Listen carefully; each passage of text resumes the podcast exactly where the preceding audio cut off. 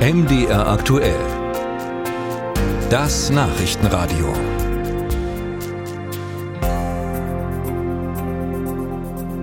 Vielleicht haben Sie in letzter Zeit auch mal die Gelegenheit gehabt, an einem Feld vorbeizufahren oder noch besser zu laufen. Und mitunter ist es schon beeindruckend, dass überhaupt Getreide wächst. Der Boden sah da in den vergangenen Wochen sehr staubig, auch so typisch rissig und eben trocken aus. Und das Ganze ist ja auch kein neues Phänomen. Seit Jahren ist der geringe Niederschlag im Sommer Thema. Landwirte versuchen sich da bis zu einem gewissen Grad auch anzupassen, und zwar mit besonders genügsamen oder resistenten Sorten. Jedes Jahr kommen in Deutschland zig neue Getreidesorten auf den Markt. Aber welche taugt nun wofür? Auf den Feldtagen des Sächsischen Landesamtes für Umwelt, Landwirtschaft und Geologie werden derzeit neue Sorten vorgestellt und Ralf Geißler war da mal für uns vor Ort. Der Himmel hängt grau und tief, er verspricht Regen, auf den hier viele warten. Zwei Dutzend Landwirte stapfen über einen Acker bei Nossen. Ein Versuchsfeld. Sie begutachten Ähren, betasten Halme, sie suchen die optimale Züchtung für die nächsten Jahre.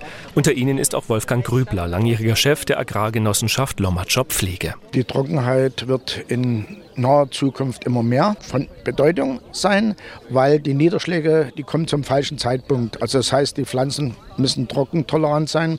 Hier siehst du konzentriert neue Sorten und das ist für uns immer der Lehrstoff. Auf das Versuchsfeld hat das Landesamt für Umwelt, Landwirtschaft und Geologie eingeladen. Beim sogenannten Feldtag zeigt es, was neue Sorten bringen.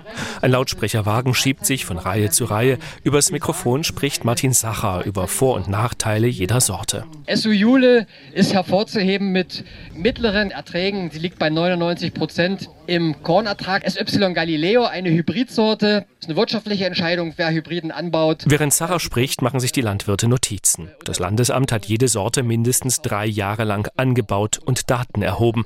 Die Feldtage seien aber keine Werbeveranstaltung, sagt Abteilungsleiter Klaus Wallrabe. Die Feldtage sind eigentlich dafür da, äh, dass wir den Landwirten das Spektrum und die Anbaueignung der verschiedenen Kulturen vor Augen führen wenn ich den Begriff mal verwenden darf, sind wir wie eine Art Stiftungswarentest für die Landwirte, weil wir neutral an einen homogenen Standort die Sorten vergleichen können. Das Interesse sei groß, sagt Wallrabe, weil der Klimawandel auch neue Schädlinge mitbringe und die Politik den Einsatz von Pflanzenschutzmitteln begrenze.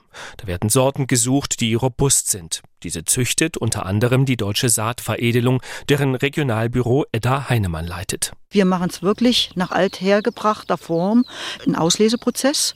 Sprich, wir sehen das ins Feld, teilweise als Einzelpflanze und dann wird pro Einzelpflanze selektiert. Wir haben dann teilweise bis zu 100.000 Einzelpflanzen stehen, die der Züchter ablaufen muss, wo er dann mit seinem geschulten Auge halt schaut, was könnte mich hier weiterbringen. In Grundzügen funktioniert Züchtung noch wie bei Gregor Mendel und seinen Erbsen. Kreuzen, angucken, auswählen, vermehren. Das hat allerdings einen Nachteil. Es dauert lange, zu lange, findet Landwirt Wolfgang Grübler. Eine neue Sorte zu züchten, das dauert 10, 12, 15 Jahre, bis sie zum Anbau kommt. Das ging schneller, wenn man die moderne Technik, sprich genveränderte Pflanzen.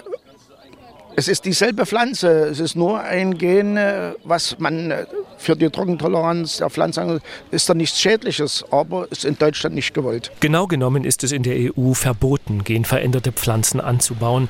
Ob es ermöglicht werden sollte, ist auch unter Landwirten umstritten. Mit dem heutigen Tag ist Krübler trotzdem zufrieden. Er hat sich schon vor dem Feldtag für eine Sorte entschieden, die hier gut bewertet wurde. Alles richtig gemacht, resümiert er, nur geregnet hat es mal wieder nicht.